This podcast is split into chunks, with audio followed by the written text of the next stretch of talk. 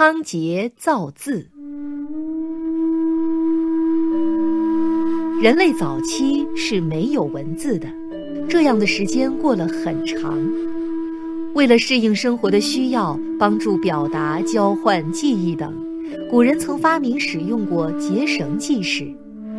他们用长短不同、颜色有别的细绳，根据需要，在间隔不等的距离打上不同形式的结，然后再依次拴在一根较粗的主绳上。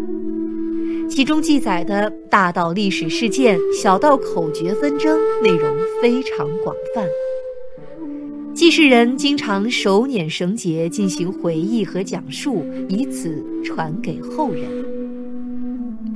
还有的人曾经使用过物语，就是用一件具体事物代表一种固定的含义。比如，有的用嘶哈、小柿子叶表示我很苦闷；有的用火表示我要找你。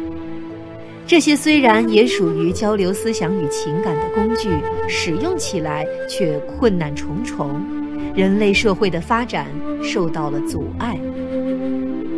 传说仓颉创造了文字。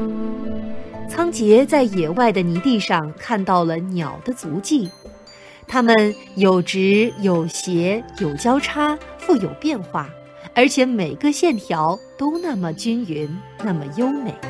于是他模仿鸟的足迹，创造了字的笔画，这是造字的开始。后来，他又根据龟纹、虫蛇、鼠迹、山川、草木等的形状或动态，创造了文字。当仓颉把造的字写给人们看时，大家高兴极了，七嘴八舌地议论着，说这个字躯干弯曲，末梢放纵；那个字两边修长，躯干矮短。这个字外部轻灵，内部紧凑；那个字不方不圆，若行若飞。这个字如龙蛇盘绕，那个字似鹰隼雄立。